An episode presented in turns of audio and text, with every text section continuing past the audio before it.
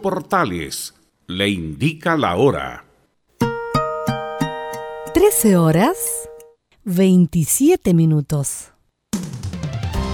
Termolaminados de León, tecnología alemana de última generación. Casa Matriz, Avenida La Serena, 776 Recoleta. Foro 22 622 5676. Termolaminados de León. Frente a la situación actual del coronavirus, el Ministerio de Salud informa. Para prevenir el coronavirus, debes, al estornudar o toser, cubrir tu boca y nariz con un pañuelo desechable o con el antebrazo y nunca con la mano. Evitar acercarse a personas infectadas. Lavarte frecuentemente las manos con agua y jabón o utilizar gel de alcohol, sobre todo después de haber estado en contacto con alguien enfermo. Signos y síntomas del coronavirus. Fiebre sobre 38 grados, tos seca, dificultad para respirar. Si no se tratan a tiempo los síntomas, estos pueden agravarse. Por eso, si presentas alguno de estos síntomas, dirígete al servicio de urgencia más cercano. Si tienes dudas, ingresa a gov.cl, minsal.cl o llama a Salud Responde al 600 360 7777. Plan de acción de coronavirus. Ministerio de Salud, Gobierno de Chile. Dolores articulares, dolores musculares, cuídese. ¿Sabía que de no tratar a tiempo ese simple dolor, usted será un adulto mayor con serias dificultades en su vida diaria? Para ello, tenemos la solución. Life, el producto natural más efectivo para eliminar todo dolor articular y muscular. Llame ahora al 22 594 05 25 22 594 05 25 Life, la solución. Comercial IAC Compañía Limitada. La mejor calidad mundial en laminados decorativos. Comercial IAC Compañía Limitada es Vertec en Chile. San Ignacio 1010, Santa Rosa 1779, Avenida Mata 446 y Portugal 501. Comercial IAC Compañía Limitada es Vertec en Chile. Es muy importante, es urgente, es vital que entre todos detengamos el coronavirus. Y todos podemos ayudar a través de una sencilla acción. Quédate en casa por tu salud, la de los niños y la de los adultos mayores. Sigamos los protocolos que entrega la autoridad de salud y evitemos contagiarnos o contagiar a nuestros seres queridos o a otras personas. Quédate en casa porque es la mejor manera de ponerle fin a este virus. Nosotros te seguiremos informando y acompañando, pero te invitamos de todo corazón que por favor lo hagas. Es muy fácil. Quédate en casa. Quédate en casa. Quédate en casa. Quédate en casa. Quédate en casa. Quédate en casa. Recuerda, al coronavirus lo derrotamos entre todos. Seamos responsables. Es un mensaje de Radio Portales, la primera de Chile. Gracias a los superdividendos, tu hipódromo Chile siempre te paga más. Juega en Teletrack.cl. Descarga gratis la nueva aplicación de tu hipódromo Chile que siempre te paga más.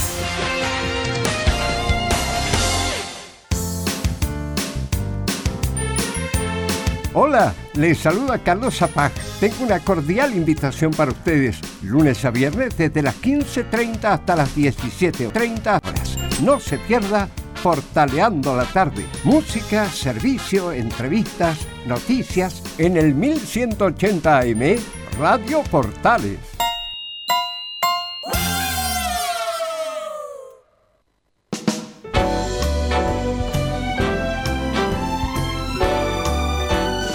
Radio Portales, en tu corazón, la primera de Chile.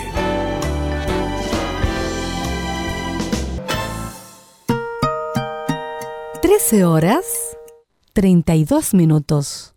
Atención a la red deportiva de emisoras amigas de Radio Portales.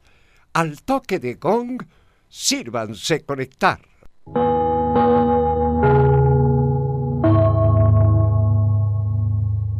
90 minutos con toda la información deportiva.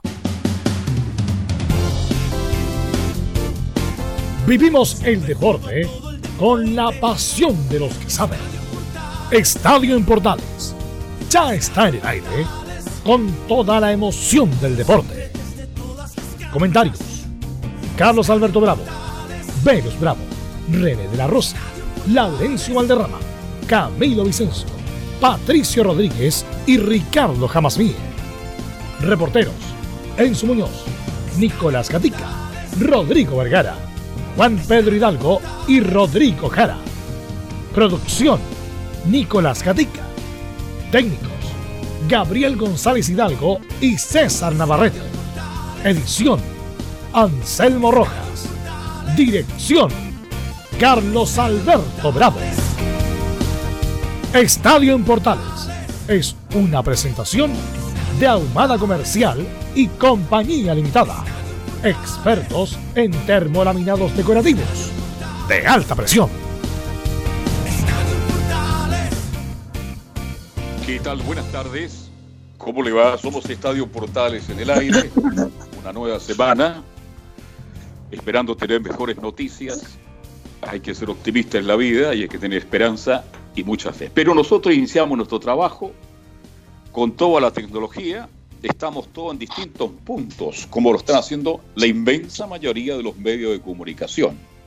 Hay un aviso que usted escucha en Portales. Quédate en casa. Quédate en casa quédate en casa. Bien, vamos a iniciar este trabajo. Saludamos a Nicolás Ignacio Gatica López. ¿Cómo está Ignacio Gatica? Buenas tardes. Buenas tardes, Carlos Alberto, de toda la sintonía de Estadio en Portales en esta jornada de día lunes, listo para tratar los distintos temas en la presente edición. ¿Cómo está? ¿Cómo estuvo el fin de semana, Camilo Vicencio? ¿Cómo está, Carlos? Muy buenas tardes para usted y todos los auditores de Estadio en Portales. Bien, tranquilo fin de semana. Eh, bueno, con la cuarentena acá en la, zona oriente de Santiago también. Me imagino. Enzo Muñoz, en el otro lugar de Santiago de Chile. Siempre grato saludarte, Enzo. ¿Cómo te va? Buenas tardes, Carlos Alberto. Buenas tardes a todos los panelistas de Estadio Portal y, por supuesto, a toda la gente que nos está escuchando en estos momentos. Bien, saludado a todos nuestros reporteros en exteriores para entregar la mejor información del deporte nacional e internacional.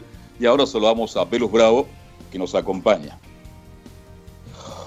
Hola a todos los amigos que escuchan Estadio en Portales, sí, obviamente que la actividad del deporte está detenida, pero hay mucha información accesoria al deporte probablemente tal.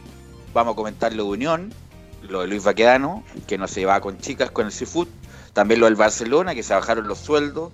Ayer se cumplieron 22 años del número uno Marcelo Ríos, así que mm, tenemos mucha información y qué mejor, Gabriel González, que escuchar los titulares en la voz de Nicolás Gatica.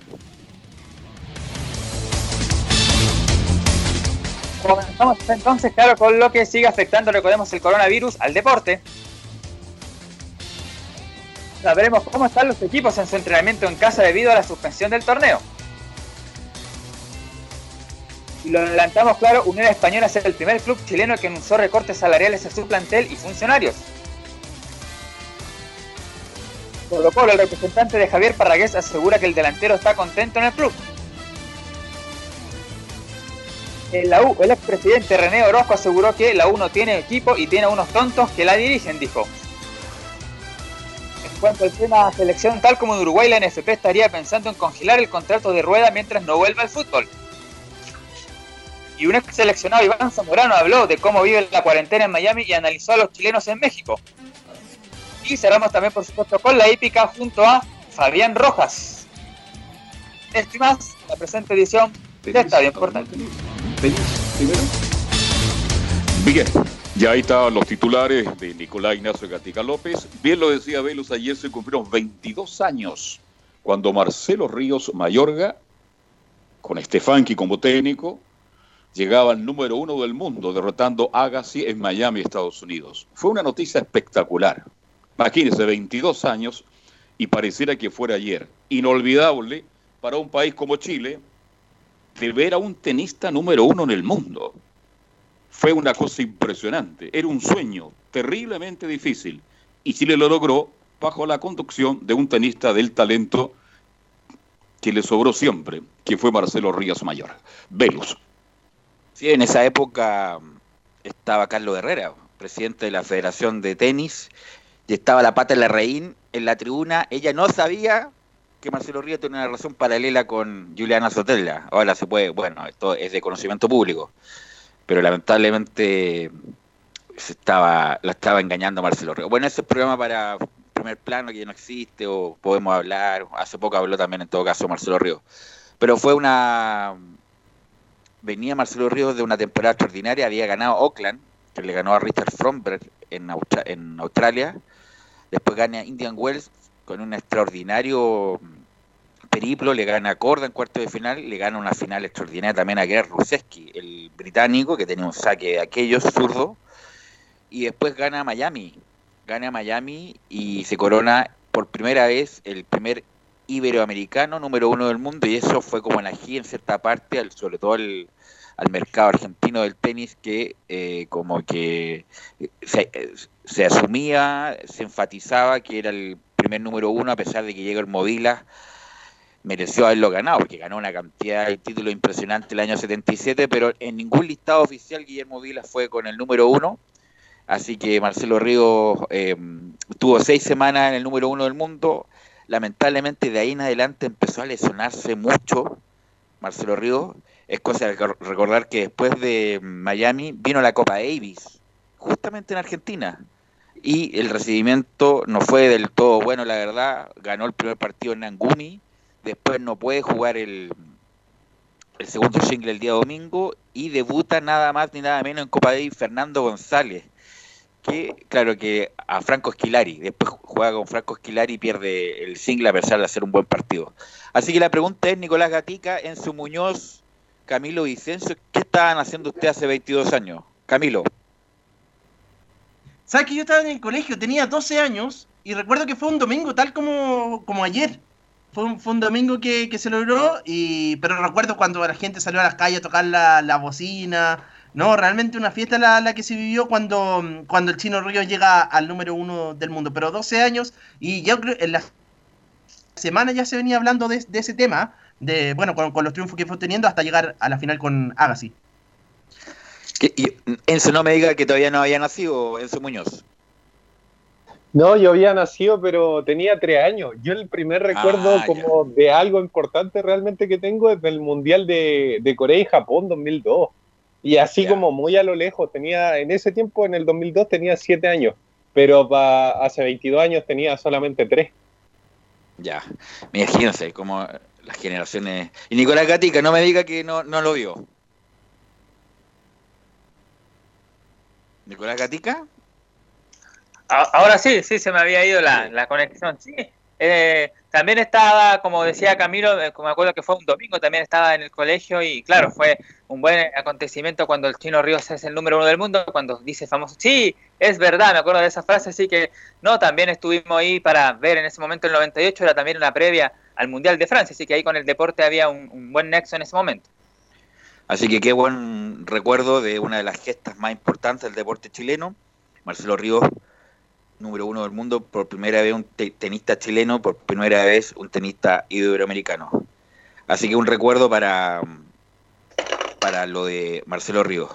Ahora, volviendo a la contingencia, eh, ¿qué te parece, Carlos Alberto, lo de la Unión Española? Que fue como el primer club en, diría yo, en, en constar que va a haber una rebaja sueldo para el plantel de Unión Española. Bueno, quiero contar una infidencia yo le dije a Camilo Vicencio que llamara a Ronald Fuentes. Ronald Fuentes, muy respetuoso, pidió disculpas. Y yo, como soy inquieto, lo llamé de vuelta. Y quiero decir que había inquietud, había molestia en Unión Española por lo que ya se venía hablando, la baja de sueldos. Y por eso Ronald me dice, Carlos, es la única razón por la cual no acepto tu entrevista. En el fondo, Velus, debe haber una molestia tremenda entre los jugadores de Unión Española, el cuerpo técnico. Por ahí aparece el CIFU también. Y entonces es una polémica. Y Luis Baquedano ha dicho, esto se va a producir ahora y cuando ya termine la crisis, todo lo que se está descostando ahora se va a reintegrar. Es la gran polémica del momento. Es el primer equipo chileno en rebajar sueldos. Tú lo bien lo decías, ya jugó Barcelona. Otros equipos del mundo están haciendo lo mismo. es la polémica y vamos a ver en qué termina todo esto después de las declaraciones de don Lucho Baquedano, que ves que habla, crea polémica. Hay un, un comunicado del CIFUT que dice lo siguiente, abro comillas, sin sustento legal, tampoco ético, nos parece inaceptable que Unión Española anuncie la rebaja en las remuneraciones de sus jugadores correspondiente a marzo, ya que el plantel ha seguido trabajando mediante instrucciones y pautas al pie de la letra. ¿Se acuerdan? La devolución de ese dinero más adelante desde el club, dejarlo por escrito. De lo contrario, exigiremos sanción por no cumplimiento de obligaciones. Y a la voz siguiente, Camilo, esto es lo que contesta Luis Baquedano, siempre en su tono muy amable, muy simpático, muy jovial. Abro comillas lo que dice Luis Baquedano. Me tiene absoluta y completamente sin cuidado lo que opina el CIFU. No están a la altura de lo que está ocurriendo en el país. Nosotros vamos a hacer todo lo que legalmente tenemos que hacer para salvaguardar el club y por lo tanto lo que opina el sindicato es un tema que solamente le compete a sus asociados y a nosotros no. ¿Qué le parece, Camilo, la opinión de Luis Baquedano? Es que, bueno, se, se maneja igual eh, comunicacionalmente, le pasa lo mismo que cuando ocurrió lo, del, lo de la crisis social, pero ahora, a ver, si que uno lo ve con la realidad del país, claro, va a ser, va, uno lo, pensaría de buena manera, bien pensando que se van a venir tiempos difíciles, pero si fue así, tendría que haber una conversación primero con, con los jugadores, eh, ahí me parece mal la parte de cómo se comunica, primero los medios quizás, y, y después, eh, y después, y antes tendría que haber sido con los jugadores. Así es. Así que es una, como tú bien decías también, el Barcelona, con comunicado a través del capitán y líder, Lionel Messi, es que bueno, los sueldos de los jugadores del Barcelona son sí. estratosféricos, pero todo, todo en, en, su escala, independiente que Unión eh, Española, bueno, siempre ha tenido una, una mirada como bien práctica, eh, sin anestesia, la verdad, y como muchas actividades de la economía se van a ver, pero resentía resentía, muy resentía, al borde del colapso. Tiene que tomar medidas Unión Española y le descontó, según el comunicado, los cinco días que no se pudo trabajar en marzo. Vamos a ver qué va a pasar en abril. Pero el Barcelona que gana sueldos millonarios, de millones de dólares, eh, se bajaron 70%, que es bastante. Es bastante, así que yo creo que va a haber aquí una escalada de medidas parecidas no solamente de los clubes, sino de, mejor de los mismos jugadores en Europa para poder sostener la actividad durante estos meses. Claro, este yo reitero, Luis Baquedano, este se está adelantando a muchas cosas que van a pasar, definitivamente. Es la forma, esa es la forma. La forma era conversar con los jugadores, a lo mejor conversó, estamos especulando, habló con el cuerpo técnico y esta es la realidad Unión Española. Pero cuando equipo, bien lo dice Velo, ¿cuál será la media de los sueldos de Unión Española? ¿Dos, tres millones de pesos? Prenso yo. Estoy hablando de, de, de, de, la media. Bueno, si un tipo gana 3 millones de pesos y va a ganar un millón y medio, está sobre la inmensa mayoría de los chilenos que ganan mucho menos que eso. Además, va a quedarnos bastante claro al respecto. Dice, esta plata se va a devolver cuando terminemos la crisis. En el fondo es una situación de momento, de emergencia. Es una polémica y creo que el Cifu Velo, no sé, da la sensación que Gamadil va a tener muchos problemas de, de ahora en adelante. ¿eh? Bueno, pero los que ganan más, lo más seguro, probable es que tengan una carga financiera mayor. Entonces, si le bajan la mitad, obviamente que es un problema. Eh, pero hay que recordar qué opinión le van a pedir, con todo respeto a la gente de la Unión, a sus jugadores, si lo obligaron a no jugar con la U.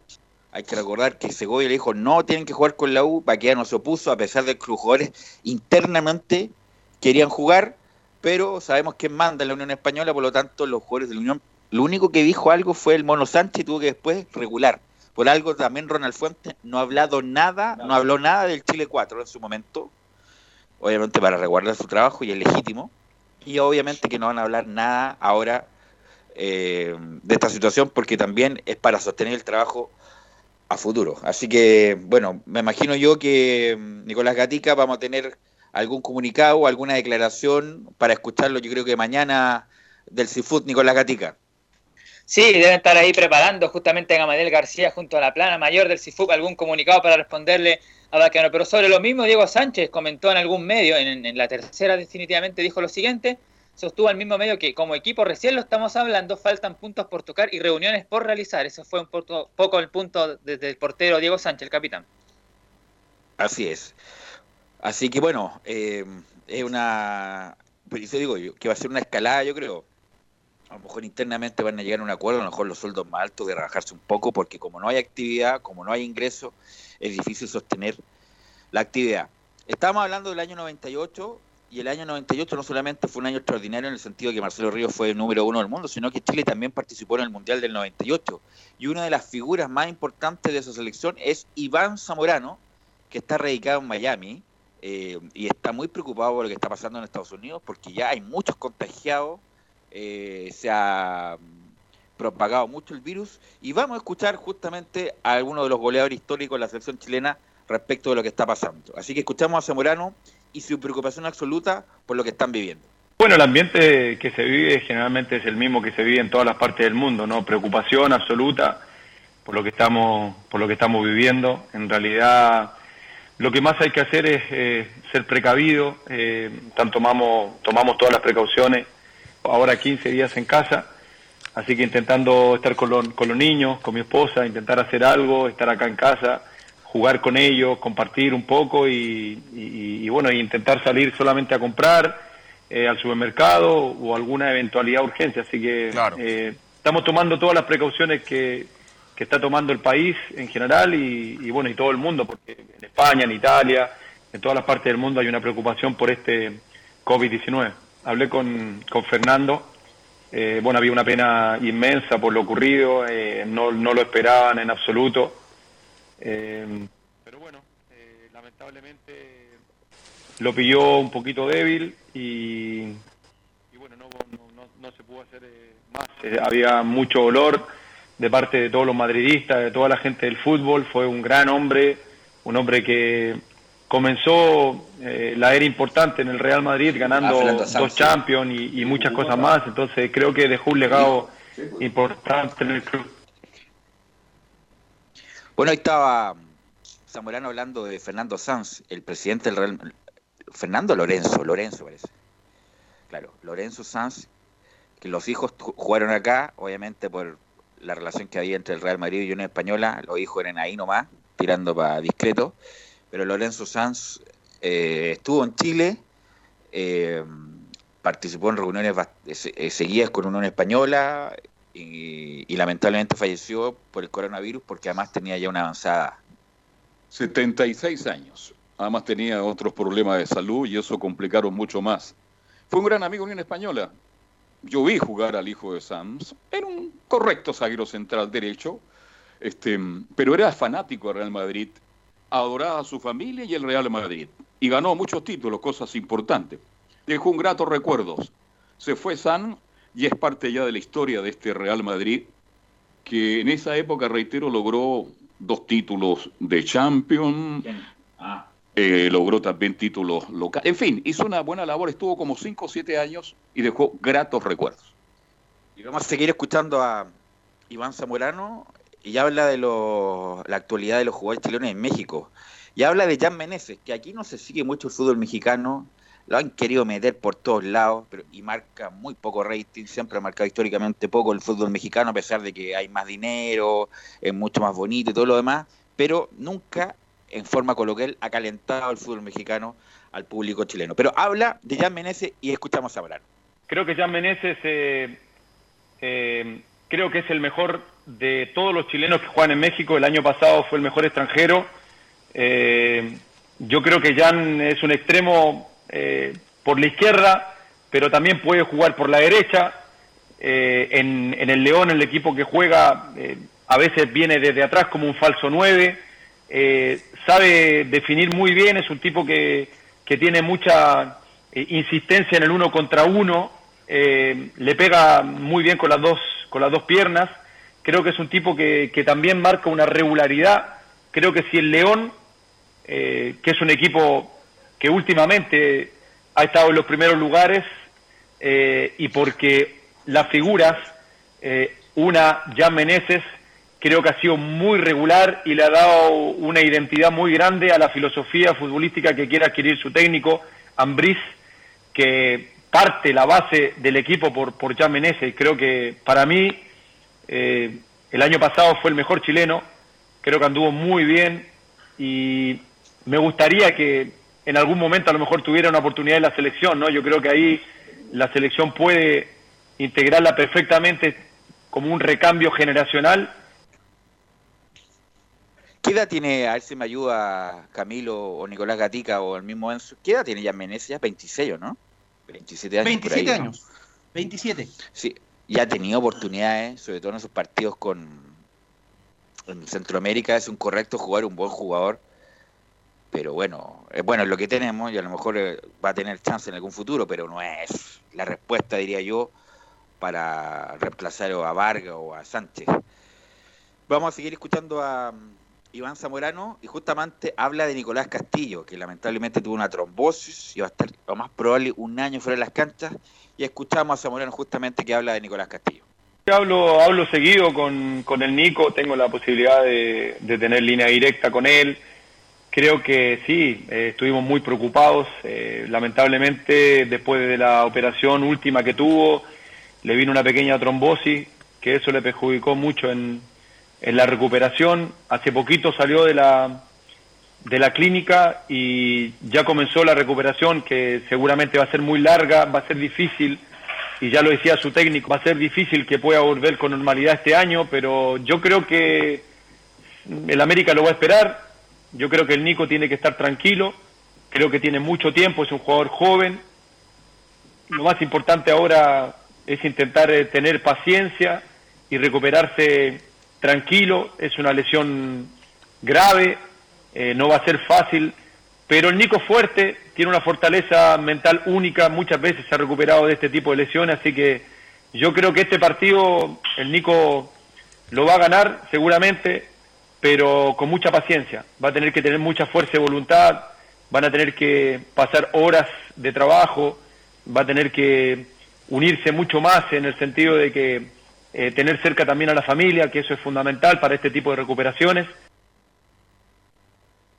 Estaba Iván Zamorano hablando de Nicolás Castillo, que va a ser no solamente recuperarse de la enfermedad, que no tenga problemas para poder volver a jugar, porque los que tienen trombosis, los doctores le dicen, hay que no juegues más al fútbol porque cualquier otra lesión, cualquier otra o si golpe te puede ocasionar un problema grave, así que es mejor que no juegues. Pero como los jugadores de fútbol son perseverantes, lo más probable es que Nicolás Castillo se recupere. Ojalá, lo deseamos así. Sí, te escucho. Sí, y a propósito que recordaba a Nicolás Castillo, justo en la mañana estaba viendo un partido que estaban de estos que repiten del año 2016, cuando la Católica derrota 6 a 2 a Iquique y convierte cuatro goles Nicolás Castillo. Qué nivel que estaba en ese momento ahí en la Católica y que nunca lo pudo replicar en la selección chilena. En la Justamente, no, nunca había Nicolás Castillo jugando a ese nivel en ninguna otra parte. Independiente que hizo una gran campaña en el Pumas, que lo llevó a jugar en América, pero ese nivel que tuvo en la Católica, que era desequilibrante, importante, que la aguantaba bien, apoyaba a sus compañeros y además era goleador, nunca más lo vi. Bueno, yo espero que se recupere. Ojalá Dios quiera, pero lo, bien lo dijo Velos. Cuidado. A lo mejor ya no estamos despidiendo a Nico Castillo, porque tuvo su momento, eh, cuando volvió de nuevo cuando lograron el título en la nueva región, que usted recuerda muy bien, Camilo Vicencio, hizo un gol extraordinario también. Pero a nivel de selección, más allá de la enfermedad del momento que es duro, Castillo no ha respondido a la expectativa de la selección chilena. Es un centro delantero potente, de buen cabezazo, de mucha fuerza, pero de verdad, de verdad, más allá de la amistad que tenga con Zamorano, él está muy lejos de un nivel de selección. Yo deseo que se recupere, Dios quiera, y espero que todo lo que ha ganado, porque ha tenido varios clubes, haya invertido bien su plata, porque creo que la vuelta de Castillo no va a ser fácil. Y para terminar este bloque con el histórico Ben Zamorano, que vive en Miami, habla de, de Gary Medel. También dice lo mismo, me hubiera gustado jugar con Gary Medel. Bueno, yo creo que me, hubiera encantado jugar en esta eh, en esta generación con, un solo jugador. No sé, yo creo que ah, elegiría eh, elegiría el de eh, elegiría a Gary Medel. ¿Por qué? Mira. Porque porque a lo mejor me gusta su garra, su coraje, su empuje, pero me hubiera encantado también con Alexi, con Vidal, con el propio Claudio Bravo, que creo que te da la jerarquía atrás también. O sea, yo creo que en general, si hay algo que tiene esta selección, yo creo que cada uno eh, aporta el valor que tiene dentro de la cancha y eso hace más grande esta selección que seguramente nos seguirá dando muchos éxitos en el fútbol de futuro. Ahí escuchamos a un histórico como Iván Zamorano, que uno, bueno, uno pasa el tiempo y no y yo creo que valora aún más lo que hizo, pero Zamorano tuvo unas temporadas extraordinarias, la primera y la tercera en el Real Madrid, Pichiche, goleador, un cabezazo extraordinario para las nuevas generaciones. Qué manera de elevarse Iván Zamorano. También hizo un gran mundial, a pesar de no haber convertido. Eh, y fue un líder importante. Tenía, obviamente, sus problemas con Marcelo Sala. Ya, total, ya se sinceró ese problema, pero, pero es un gran, gran jugador. Y vamos a escuchar a, a, otro jugador actual, vigente, que juega en Italia y que es muy importante escuchar hablar de la pandemia, es justamente a Eric Pulgar, que habla de la cuarentena en Italia. Sigue enfrentando este delicado momento cumpliendo lo primero que es estar en mi casa, luego cumpliendo con, con los programas que me manda ya sea el preparador físico de la Fiorentina o el profe Velasco de la selección y agregándole un poco de música para tener un poco de alegría. Así que espero que este momento pase, pase rápido para que todos podamos volver a nuestra vida cotidiana. Bueno, mi llegada a la Fiorentina ha sido muy regular. En lo personal creo que lo he ido demostrando partido a partido, más ahora con la llegada del profe Giacchini que, he vuelto a jugar como volante central, que, que es la posición donde me siento más cómodo en el campo. Bueno, las clasificatorias para Qatar eh, obviamente será muy competitiva. Eh, creo que cada selección llega a un gran nivel con sus jugadores, pero también sabemos que Chile tiene un gran equipo y lo hemos demostrado en la Copa América pasada. Ahí estaba Eric Pulgar y sus declaraciones de estar ahí en cuarentena en, en Firenze, en, en, Florencia. Vamos a ir a la pausa, Gabriel, ya de las 14 horas y vamos a volver con los informes de la actualidad de Colo Colo, que siempre tiene noticias, la U también y Católica, todo eso después de la pausa. Radio Portales le indica la hora. 13 horas 59 minutos. Comercial IAC y Compañía Limitada. La mejor calidad mundial en laminados decorativos. Comercial IAC y Compañía Limitada es Vertec en Chile. San Ignacio 1010, Santa Rosa 1779, Avenida Mata 446 y Portugal 501. Comercial IAC y Compañía Limitada es Vertec en Chile. Es muy importante, es urgente, es vital que entre todos detengamos el coronavirus. Y todos podemos ayudar a través de una sencilla acción. Quédate en casa por tu salud, la de los niños y la de los adultos mayores. Sigamos los protocolos que entrega la autoridad de salud y evitemos contagiarnos o contagiar a nuestros seres queridos o a otras personas. Quédate en casa porque es la mejor manera de ponerle fin a este virus.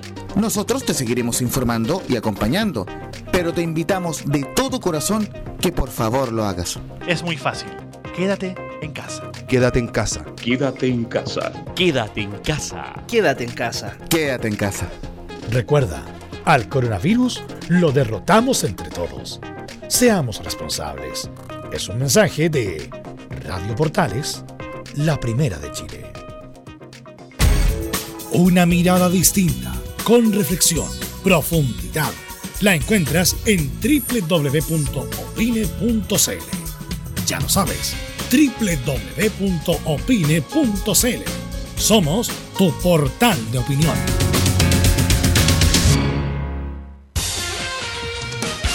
Disfruta las carreras de tu hipódromo Chile estés donde estés, jugando y ganando desde teletrack.cl. Primero, ingresa a teletrack.cl y crea tu cuenta con tus datos. Debes ser mayor de 18 años. Segundo, abona dinero desde tu tarjeta de crédito o cuenta bancaria a través del sistema WebPay. Tercero, juega de forma rápida, simple, segura y sin costos de mantención. Solo debes indicar el hipódromo, luego la carrera, el monto a jugar, la apuesta y el caballo. Finalmente, debes confirmar tu apuesta. Cuarto, si quieres retirar dinero, debes ingresar a Retiros. Luego debes ingresar tu RUT y el monto que deseas retirar. Finalmente, confirmar tus datos bancarios para que posteriormente se genere una transferencia directamente a tu cuenta. Ahora ya estás listo para jugar las carreras de tu hipódromo Chile desde teletrack.cl. Y recuerda que gracias a los superdividendos, tu hipódromo Chile siempre te paga más. Termolaminados de León, tecnología alemana de última generación. Casa Matriz, Avenida La Serena, 776 Recoleta. Foro 22 622 56 76. Termolaminados de León. ¿Cuánto dura el periodo de incubación del COVID-19? El periodo de incubación es el tiempo que transcurre entre la infección por el virus y la aparición de los síntomas de la enfermedad. La mayoría de las estimaciones respecto al periodo de incubación de COVID-19 oscilan entre 1 y 14 días y en general se sitúan en torno a 5 días. Archie, somos lo que Chile escucha. Contigo en todas. Este invierno, las posibilidades de contagiarte de influenza son más de las que crees. Busca el centro de salud más cercano y vacúnate ahora contra la influenza. La vacuna es gratis para personas mayores de 65 años, niños y niñas desde los 6 meses hasta quinto básico, embarazadas y pacientes con enfermedades crónicas. Infórmate llamando al 600-360-7777 o ingresando a www.minsal.cl. Ministerio de Salud, Gobierno de Chile.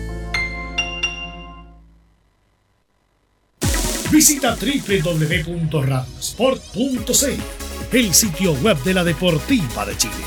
Programas, noticias, entrevistas y reportajes, podcast, radio online y mucho más.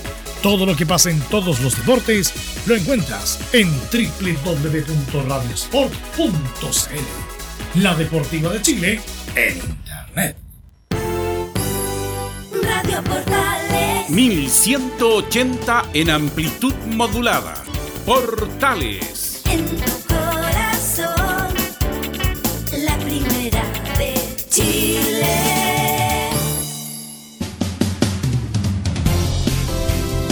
Ya estamos de vuelta, 14, 14 horas con 4 minutos.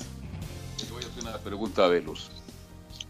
Eh, Tavares fuera de la selección de uruguaya, momentáneamente. Sí. Está suspendido el contrato. Está suspendido el contrato. Exacto. A eso es lo que voy. ¿Usted cree que hay que revisarle el contrato a Rueda en Chile o no? Cada federación vive su realidad. Eh,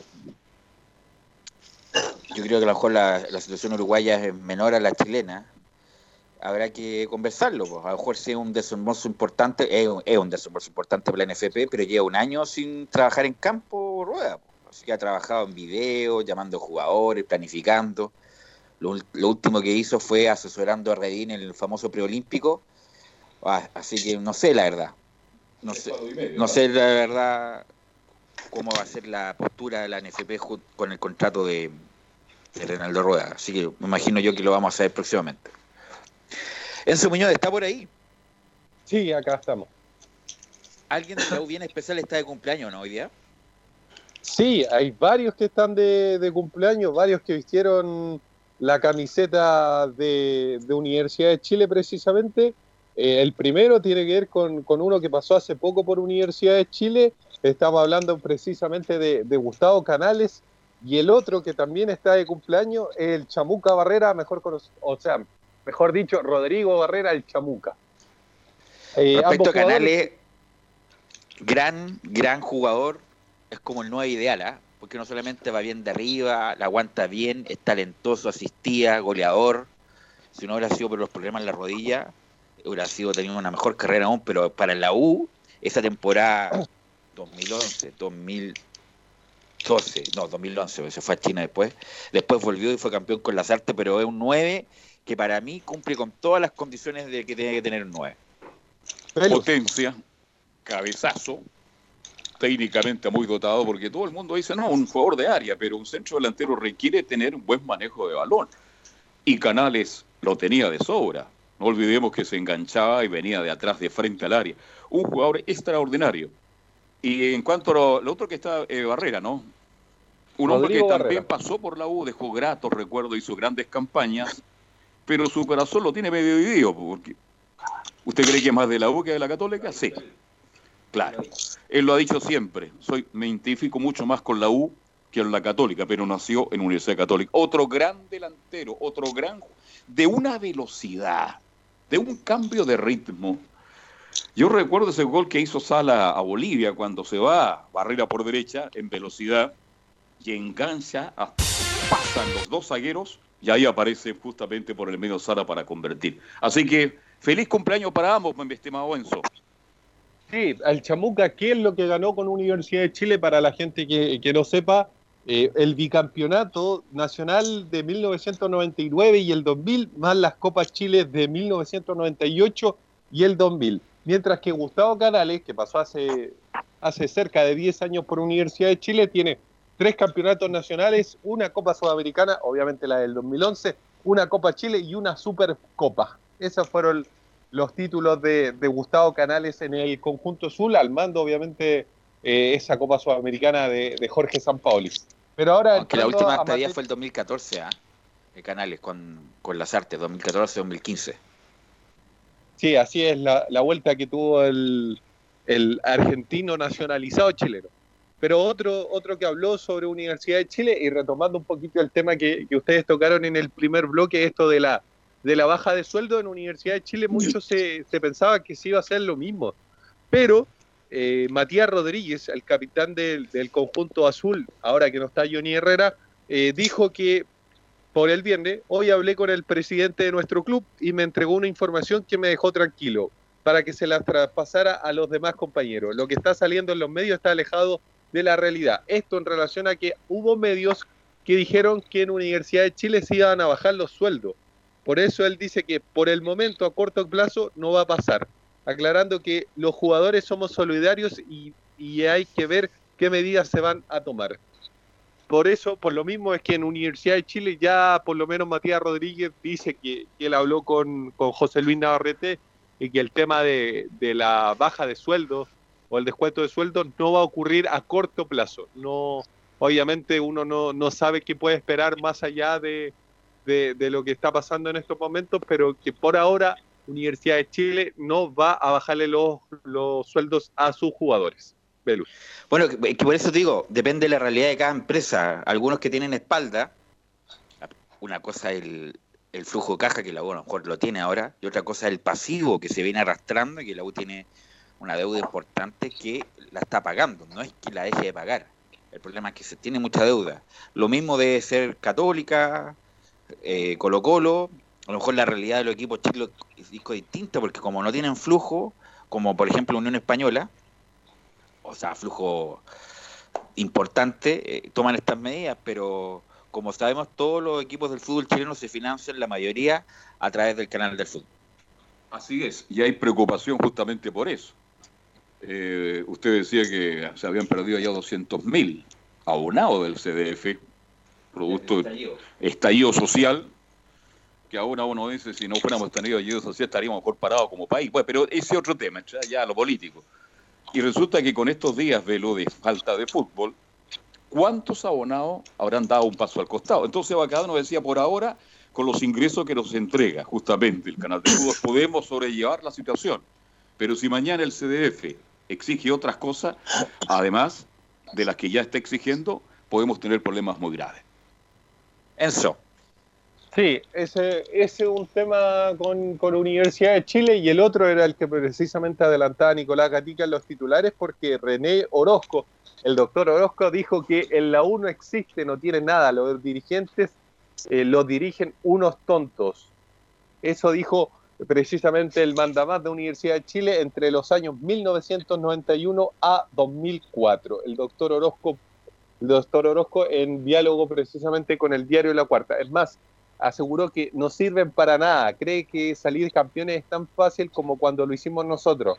No saben nada porque nos costó mucho sacrificio y pelear contra todos los intereses que después se apoderaron del club. Eso señaló el doctor Orozco sobre la situación actual que, que está atravesando Universidad de Chile en comparación obviamente a cuando él estuvo al, al, al, al inicio de, de, por ejemplo, de, del- de lo que pasó, obviamente, de que, que fue presidente entre el 91 y el 2004. Bueno, para qué yo soy, he sido categórico en mi con el doctor Orozco, así que no voy a, para qué voy a escalar ya una persona de edad ya, que fue profesor justamente de Mañalich en la Facultad de Medicina en la, de la Universidad de Chile.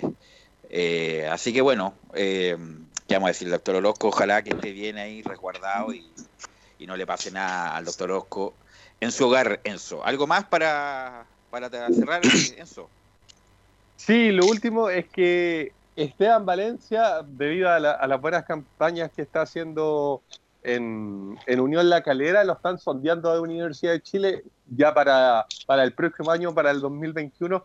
Dicen que Hernán Caputo está bastante contento con el rendimiento del jugador que, pertenece al conjunto azul y que, obviamente que si mantiene el rendimiento que está teniendo en Unión La Calera, lo más probable es que el 2021 esté en Universidad de Chile.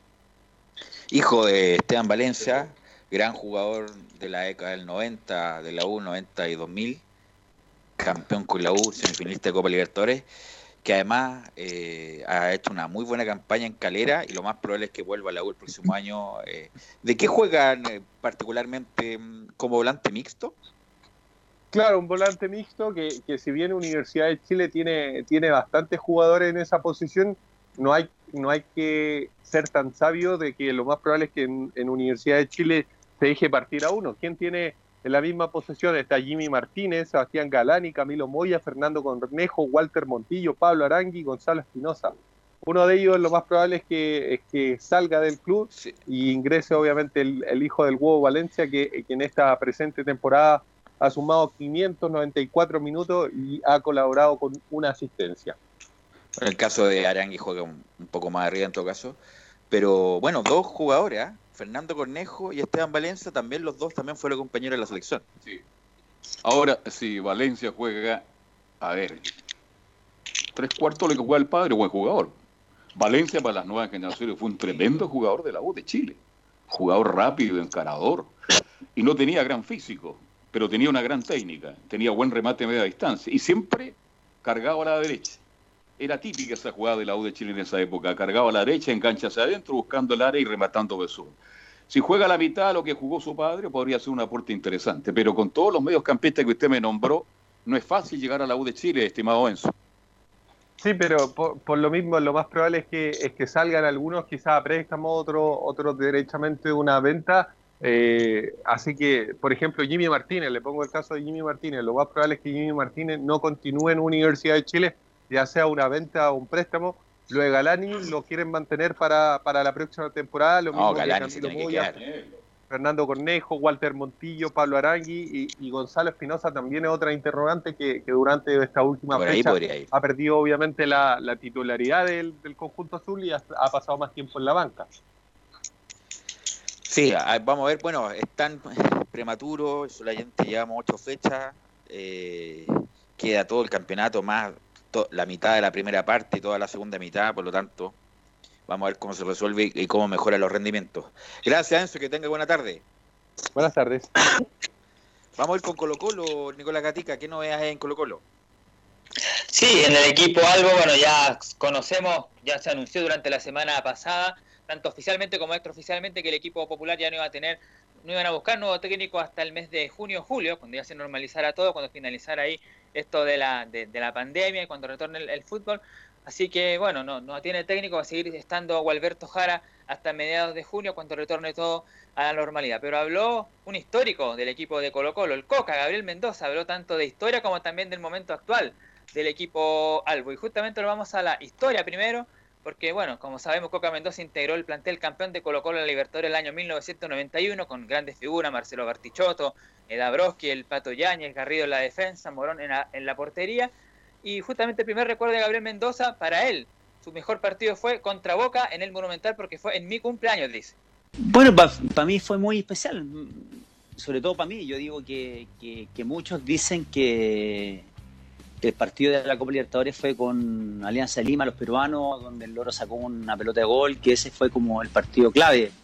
Pero para mí yo me sentí campeón con Boca Juniors, sobre todo en el Monumental, con ese triunfo maravilloso y espectacular, con todos los ingredientes que, que se dieron. Y además porque ese día yo estaba de cumpleaños y ese ha sido el mejor regalo de cumpleaños de mi vida. Así que eh, ese partido para mí fue el mejor pero pero vivirlo, eh, sentirlo, yo creo que soy somos un, privilegiado que estuvimos en, en, ese plantel y en la cancha jugando varios partidos porque vivirlo o sentirlo desde afuera no es lo mismo que estar que ser protagonista.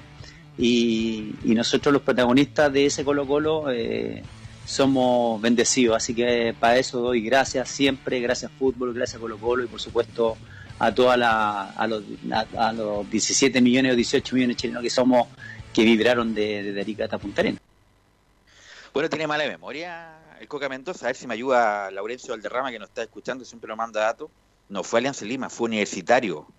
Universitario y que Morón le saca un, un, un cabezazo al Barán González de esa época.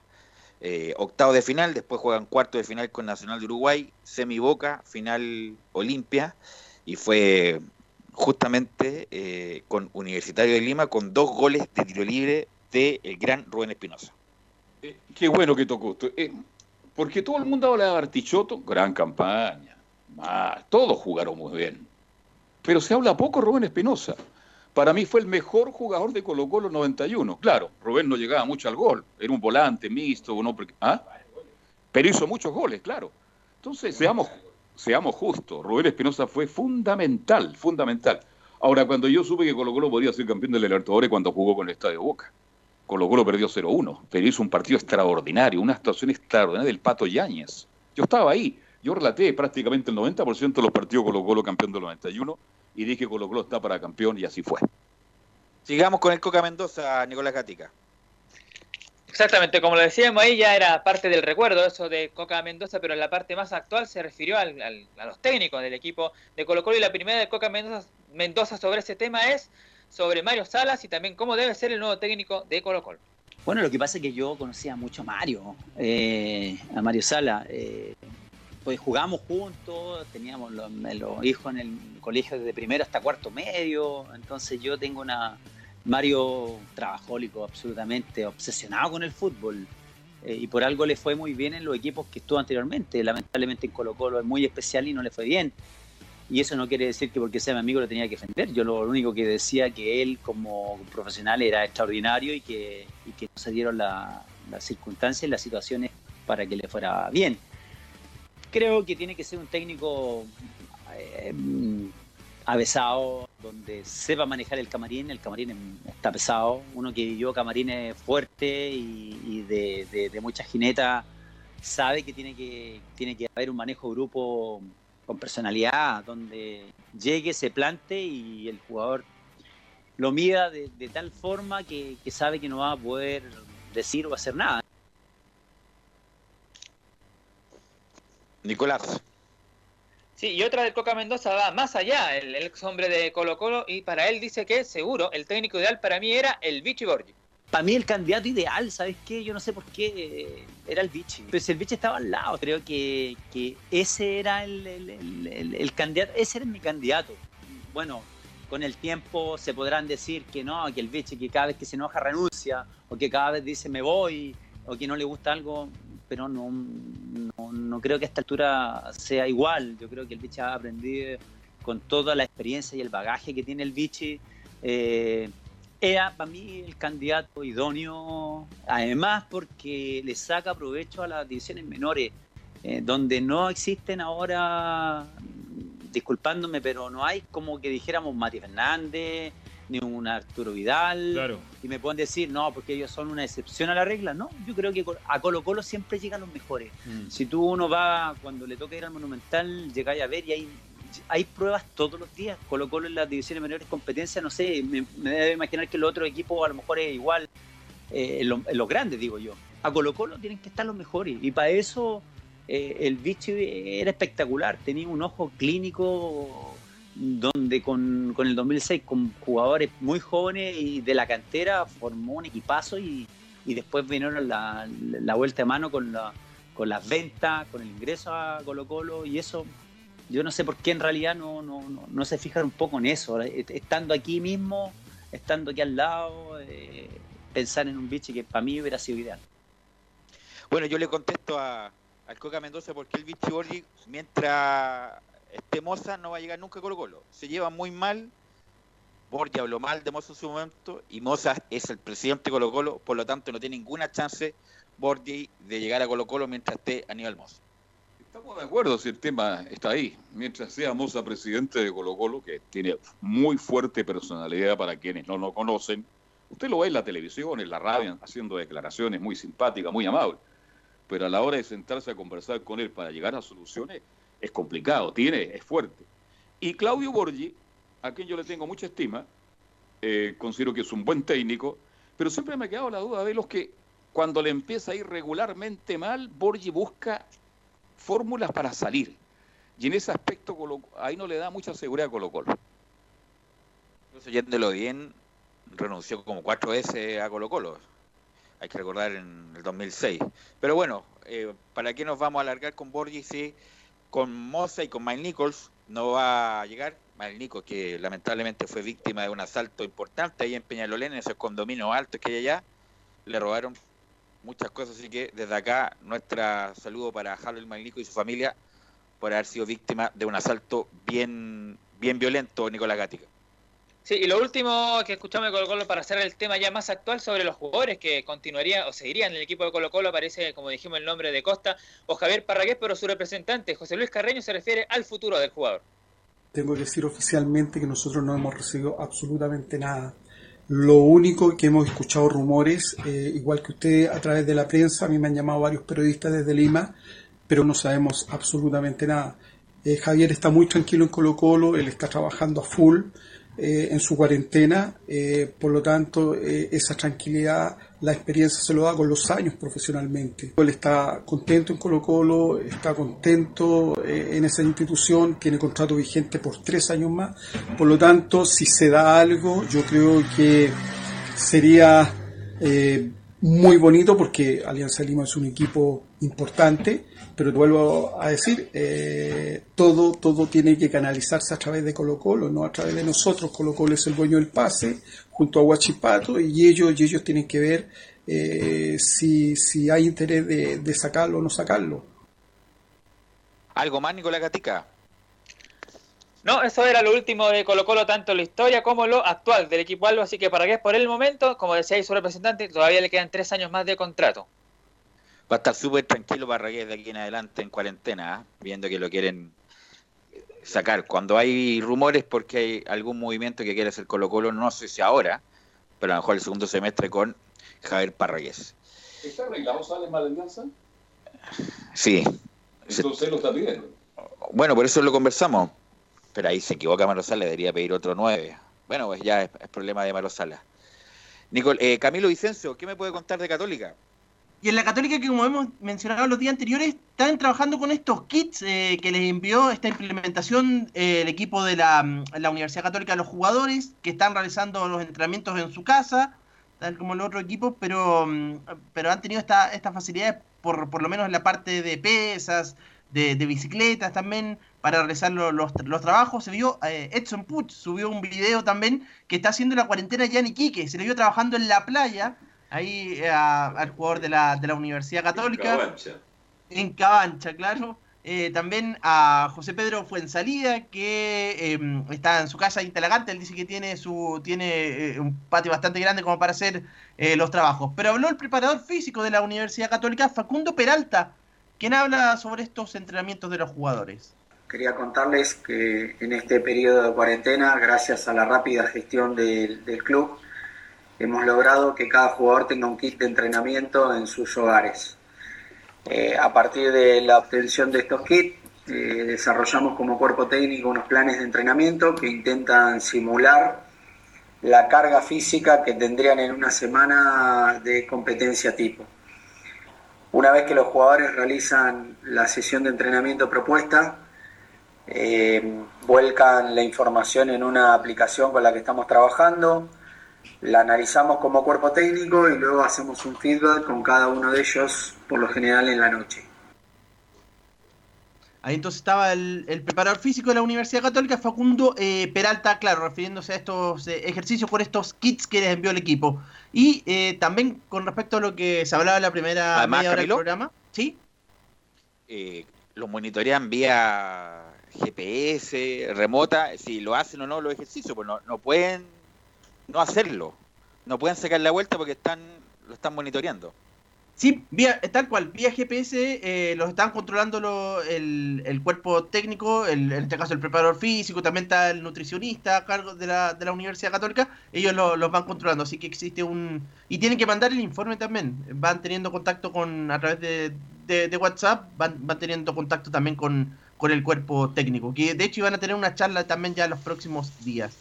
Y sobre lo, el tema de la rebaja de sueldo a propósito de la, de la baja de sueldo a propósito de la Unión Española, eh, José Pedro Fuensalida dijo, esperamos que se puedan resolver los temas y que no se vean afectados los jugadores, en hablando en general de los, de los equipos, sobre todo de la segunda división eh, profesional, y dice que si es necesario vamos a estar como compañeros para apoyarlos.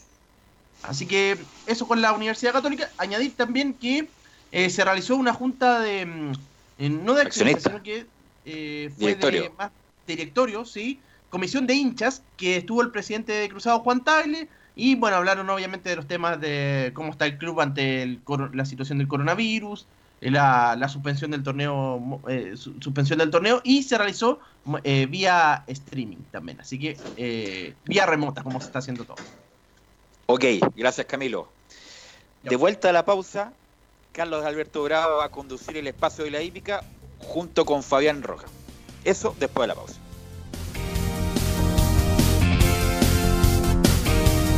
Radio Portales le indica la hora. 14 horas 29 minutos. Termolaminados de León, tecnología alemana de última generación. Casa Matriz, Avenida La Serena, 776 Recoleta. Foro 22 622 56 76. Termolaminados de León. ¿Quieres tener lo mejor y sin pagar de más? Las mejores series de televisión, los mejores eventos deportivos, equipo transportable, películas y series 24/7. Transforma tu TV a Smart TV. Llama al 973-718989. Twitter arroba panchops. Comercial IAC y Compañía Limitada. La mejor calidad mundial en laminados decorativos. Comercial IAC y Compañía Limitada es Vertec en Chile. San Ignacio 1010, Santa Rosa 1779, Avenida Mata 446 y Portugal 501. Comercial IAC y Compañía Limitada es Vertec en Chile. Gracias a los superdividendos, tu hipódromo Chile siempre te paga más. Juega en Teletrack.cl. Descarga gratis la nueva aplicación de tu hipódromo Chile que siempre te paga más.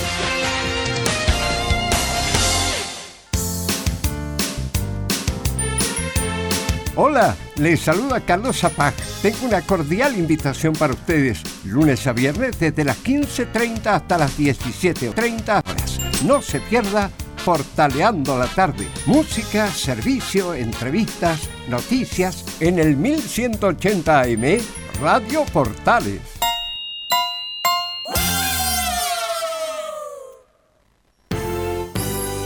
$1180 en amplitud modulada.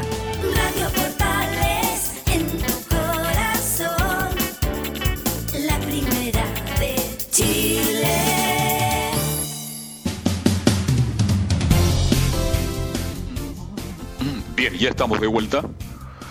He tenido mucho contacto yo con, con el Fabi. Bueno, con todos los internet de Portal estamos permanentemente hablando mañana, tarde y noche, porque estamos en una emergencia, en una eventualidad. Y mm, con Fabián no lo veo de que viajó a Buenos Aires, a la República Argentina, al latinoamericano. Después he sabido que ha viajado mucho a la octava región, a la quinta región. Espero que haya no ningún, ningún tipo de problema porque usted sabe que el contagio se da mucho en aviones también y en buses. Así que me alegra mucho escucharlo, Fabián. Y bueno, yo sé que no hay hípica, que no hay actividad, pero siempre hay temas de conversación. ¿Cómo te va? Es un agrado saludarte. Muy buenas tardes. Muy buenas tardes, eh, Carlos. eh, ¿Cómo le va? Un gusto saludarlo. Al parecer eh, no tenemos contacto ahí. ¿Me escucha todo bien, Carlos? Yo le escucho fuerte y claro. Ya, entonces estamos eh, eh, muy bien con la conexión acá. Oye, aquí la tecnología en Portales a- es al mil por mil. Sí, ha andado muy bien la tecnología y eh, también tengo mucha gente que escucha el programa de la hípica porque hoy en día no hay mucha actividad de hípica y se quieren informar de lo que pasa en Estados Unidos, de lo que pasa en Europa con respecto a los hipódromos que también se han ido cerrando y también acá es una buena oportunidad para escuchar toda la información y la actualidad de lo que pasa en el mundo con la hípica y es a través de la tecnología en donde nos podemos comunicar eh, desde donde estemos, porque así lo hicimos desde Argentina y hoy no podemos estar juntos en nuestro país, pero sí estamos juntos a través de la plataforma y en Radio Portales para acompañarlo toda esta tarde. Como hay muchos, como ahí tenemos bastantes minutos y usted no tiene audios, obvio, ¿cómo va a tener audios si no hay actividad? Pero siempre hay temas, siempre hay temas.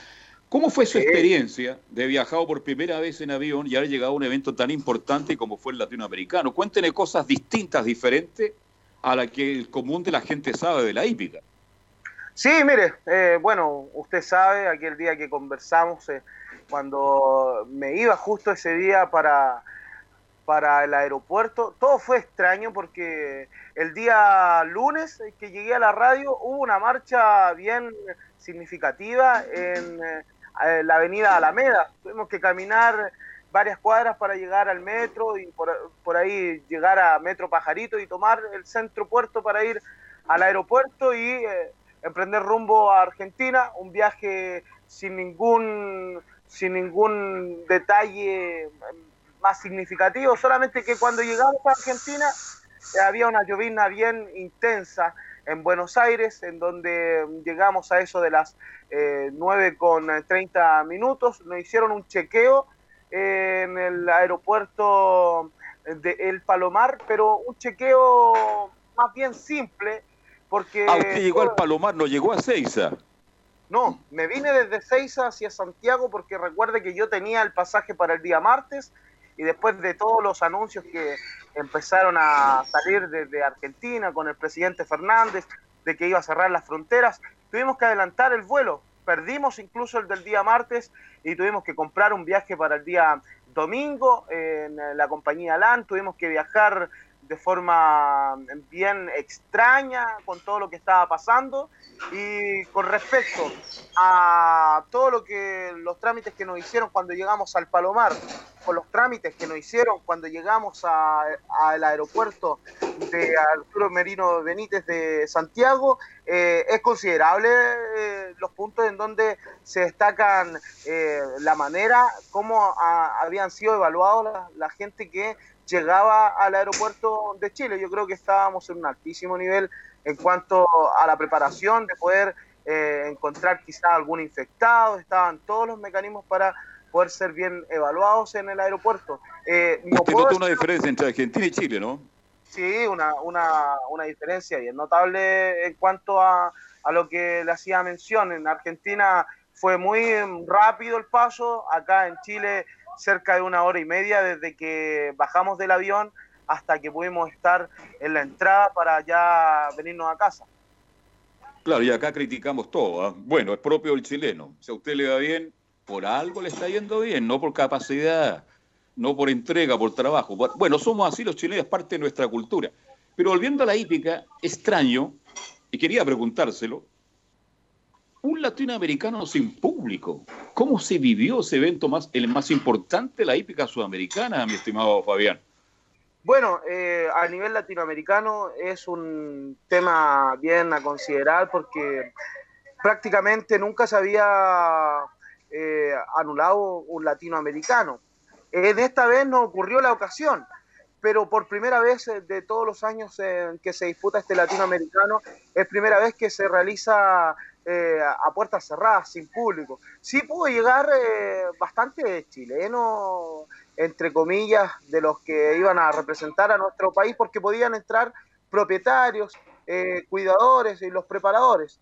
Y es ahí en donde quizás eh, llegó la, la pequeña delegación chilena a apoyar a los eh, nacionales, pero no tuvimos una muy buena participación. Pero eh, en el contexto de cómo fue el latinoamericano, fue un latinoamericano extraño, pero que conversando con Gustavo Calvente y algunos eh, jinetes, ellos se olvidan de lo que pasa afuera. Ellos se concentran netamente en eh, la pista de carrera, en lo que va a suceder en eh, este eh, clásico que se disputó aquel día, sábado 14 de marzo, y ellos se olvidaron de todo el acontecer que estaba alrededor de dicha carrera y se enfocaron netamente en la participación de sus ejemplares. Fue una carrera si analizamos solamente la carrera, una carrera que tuvo de todo, tuvo una carrera eh, de grupo 1, fue una eh, competencia de altísimo nivel, incluso con algunas complicaciones para algunos ejemplares que se abrieron, eh, tuvieron posibilidades nacionales, ejemplar uruguayo, y eso es destacable porque en el último latinoamericano disputado en nuestro país fueron cinco chilenos los que ocuparon los primeros cinco lugares. En esta oportunidad quizás Argentina se quedó con el 1-2, pero luego vino un ejemplar uruguayo, un ejemplar brasileño y un ejemplar eh, chileno que estuvieron dentro de los primeros cinco lugares. Eso quiere decir la altísima competencia que había a nivel latinoamericano, Carlos. Claro, este estaba muy competitivo, pero Chile en el fondo quedó cuarto, ¿no? Chile llegó cuarto, ¿no?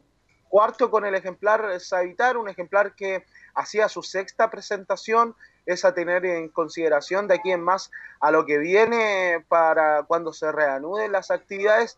Eh, el ejemplar Savitar. Le quiero contar un detalle, Carlos, porque en Argentina, años atrás, también hubo una complicación y tuvieron que hacer algunas carreras removidas, como fue el Carlos eh, Pellegrini, que no se pudo disputar en aquel año eh, sufrieron unos problemas políticos por ahí, que en donde la hípica también tuvo que ser eh, parada como está ocurriendo en eh, estos tiempos. Eso sí, eso fue solamente en Argentina. Ahora netamente prácticamente en todo Latinoamérica, en donde la hípica ha sido cerrada sus puertas y solamente pueden aprontar por las mañanas o salir a caminata porque tampoco se puede aprontar. También eh, considerar que el último latinoamericano que había cambiado su fecha había sido justamente en nuestro país en el año 2010, en donde el latinoamericano estaba puesto para la fecha de marzo, la segunda semana de marzo, después del terremoto que ocurrió en nuestro país, se cambió para septiembre, para ese 17 de septiembre, en donde gana la yegua Watt, el defensor de, defensora del Tonteo, que dejó la corona en nuestro país. Esos son los antecedentes que habían ocurrido eh, años atrás con respecto al latinoamericano, pero un latinoamericano a puertas cerradas nunca se había visto. Es distinto. Y claro, es muy distinto porque no hay... Yo tuve la suerte de estar en Latinoamérica cuando se jugó en el Club Hípicos, ¿se acuerda o no? Año 2010. Exacto. Cuando... no, no, sé si quedó corto, pero habían sobre 40.000 espectadores. Sí, yo diría que un poco más, Carlos, son cerca de las 100.000 Incluso más. Entonces yo lo viví por dentro y ahí me di cuenta el fervor que hay por la hípica. Recuerdo que ingresó una banda del ejército, himnos nacionales, bueno, una, una, una tarde maravillosa, espectacular, extraordinaria. Entonces por eso le preguntaba, ¿cómo se corre la, la carrera más importante en Latinoamérica es en público. Y le hago otra pregunta. ¿Presencialmente llegaron muchos medios, muchos periodistas de distintos medios o fue menor en, en relación a otros, a otros países?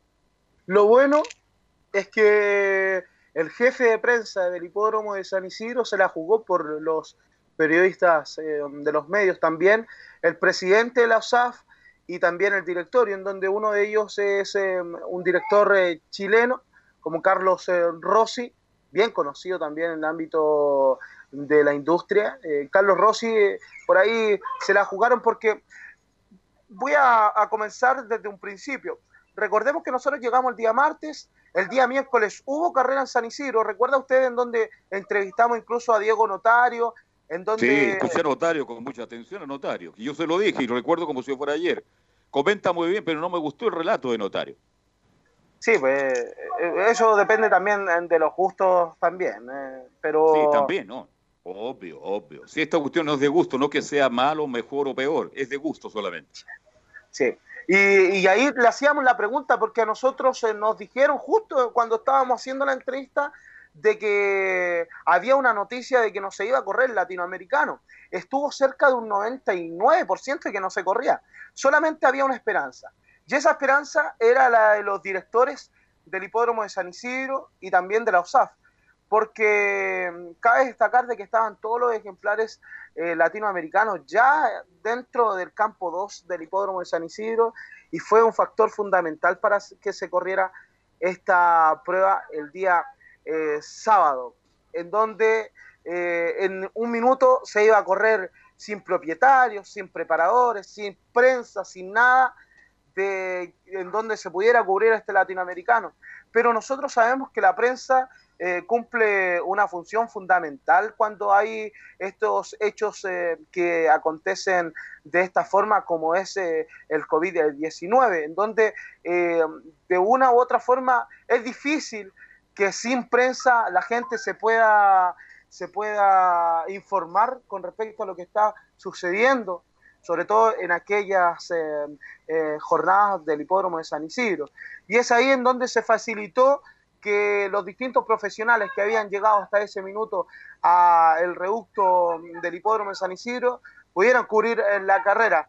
Incluso había bastante eh, periodistas de distintos medios brasileños, argentinos, por supuesto, de local, uruguayos, prensa chilena, eh, en donde estuvimos presentes como Radio Portales también. Estuvo la señal de Megavisión con eh, una puesta al aire completamente en vivo, así que eh, agradecido de, todo el trabajo que se realizó detrás de cámara, detrás de micrófono, para que el latinoamericano tuviera la cobertura a nivel de prensa, Carlos. Sí, este, yo le hacía la pregunta porque yo sé que fue un latinoamericano distinto. Ya sin público es totalmente distinto, diferente, se vive de otra forma. Pero para usted esto va a ser inolvidable porque fue su primer viaje en avión y fue a cubrir el evento más importante de la hípica. Se da cuenta que hay situaciones que a algunos le van a quedar para siempre, el caso suyo. Qué lástima que no existía ese público, porque yo conozco el, el público argentino de la hípica, es muy apasionado Ahora le hago una pregunta de fondo. Las instalaciones argentinas en relación al club hípico, al hipódromo Chile, ¿cómo la evalúa usted?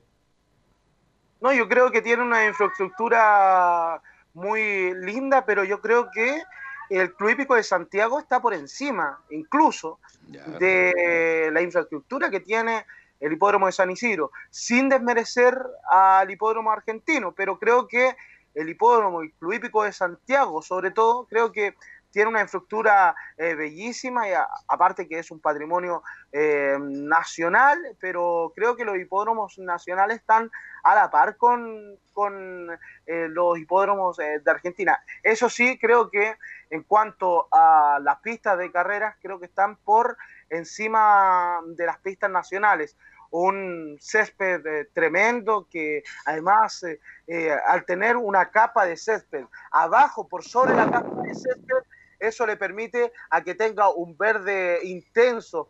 Creo que por ahí le falta un tanto al club hípico de Santiago haciendo también eh, la, la crítica. Es por el asunto de clima también, mi estimado Fabi, ¿eh? es por clima. Usted sabe que en Buenos Aires, un día de sol, lluvia, dos días de lluvia, sol, llueve mucho más. En Santiago de Chile, capital de la... ¿Usted sabe de cuándo que no cae una gota de agua?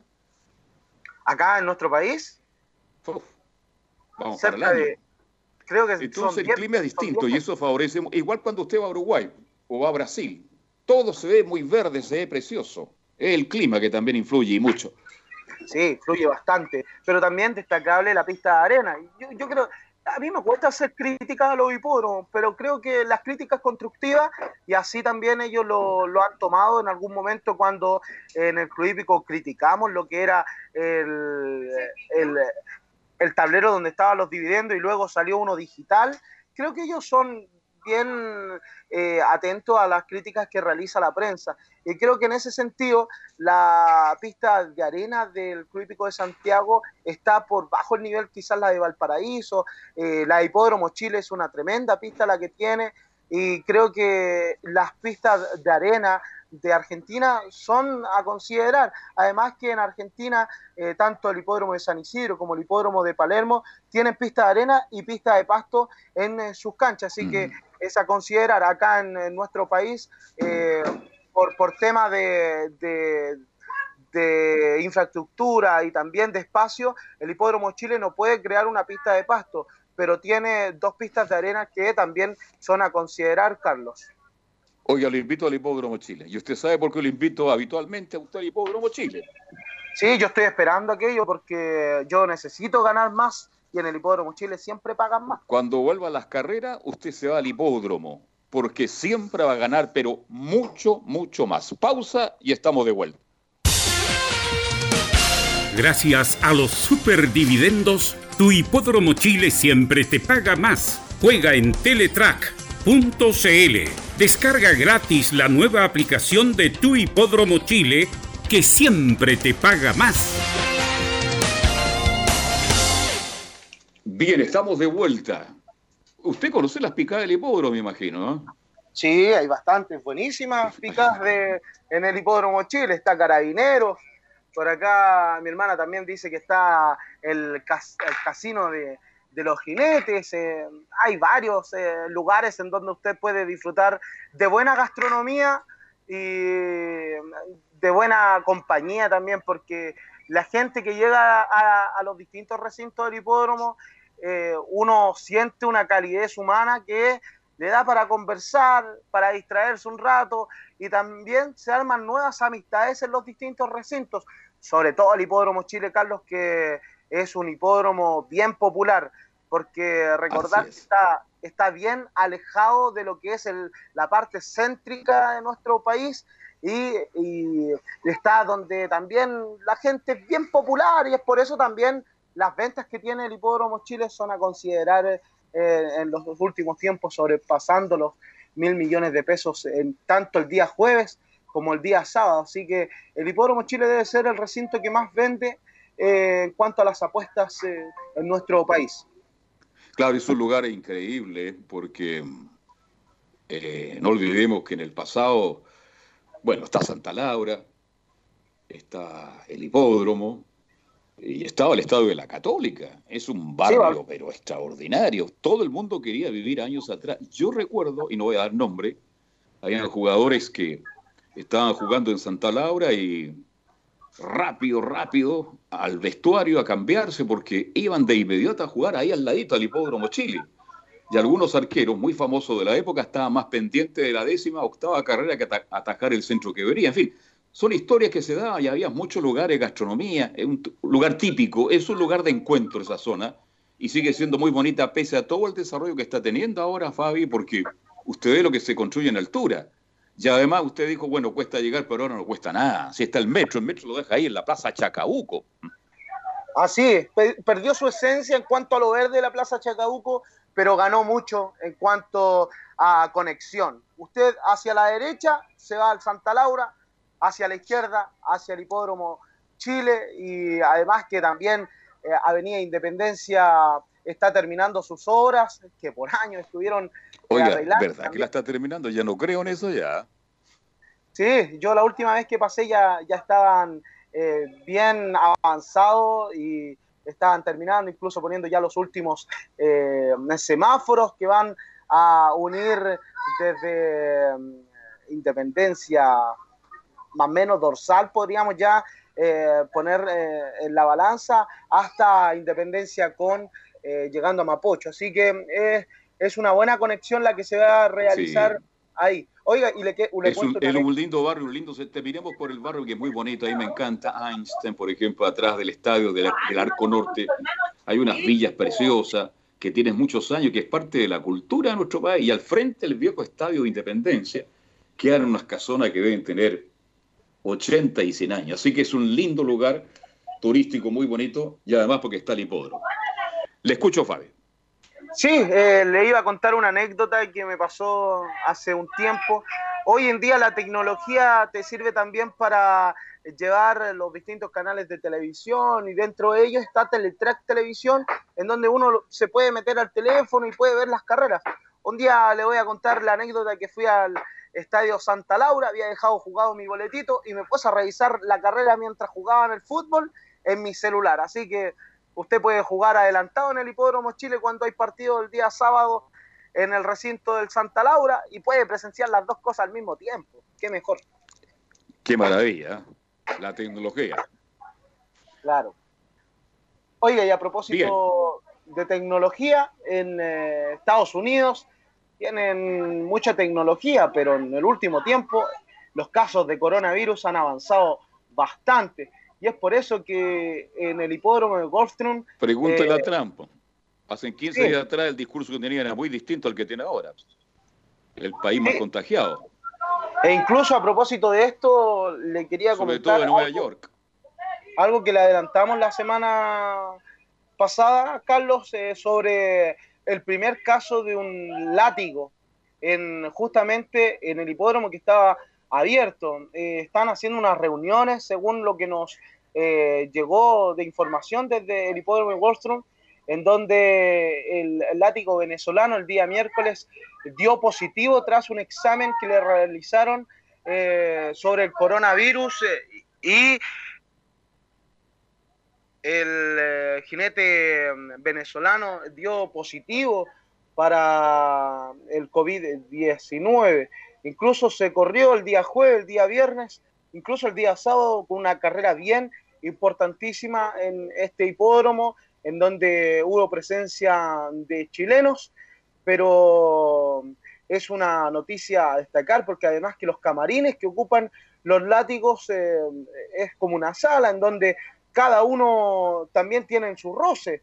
Y a propósito de lo que más nos han estado enseñando es evitar los roces, pero de una profesión en donde sigue en actividad hay que tener precaución. Y eh, vamos a ver qué es lo que pasa en los próximos minutos. Usted sabe que esto va cambiando de una manera considerable y yo creo que en los próximos eh, minutos, en las próximas horas, también, ¿por qué no?, saldrá un comunicado de dicho hipódromo si es que continuará con sus carreras o eh, también cerrará su puerta así como lo Es hicieron. que usted sabe la situación que está Venezuela. La realidad de Venezuela en cuanto al coronavirus, nadie la conoce. Y puede ser mucho más allá de lo que usted se imagina. Ahora le hago una pregunta, Fabio, usted que es un hombre de la hípica, un hombre destacado, reconocido, gran relator de hípica además, eh, para mi gusto. Este, ¿Por qué demoró tanto la hípica, siendo un deporte tan masivo, en parar las actividades? Porque fue lo último. Al final ya la gente se preguntaba, el fútbol, el teatro, el, el cine, todos los grandes espectáculos masivos, Lola Palusa, donde usted estaba invitado, tengo entendido. Y resulta que la hípica fue el último en cerrar la actividad. ¿Por qué demoró tanto? Porque la actividad hípica es muy distinta a las otras actividades, Carlos. Las otras actividades, como por ejemplo el fútbol, tienen ingresos a través de, eh, ejemplo, los jugadores eh, no tienen que jugar un partido para generar dinero. Acá, por ejemplo, si nosotros comparamos, el jockey es como el futbolista, pero el jockey tiene que estar en actividad, tiene que correr una carrera para generar una, una cantidad de dinero. El jinete, recordar que cobra cerca de 18 mil pesos por monta. De ahí él eh, tiene Ya. que eh, también sacar dinero para pagarle a su secretario y eh, hay jinetes que incluso no tienen montas dentro de la semana.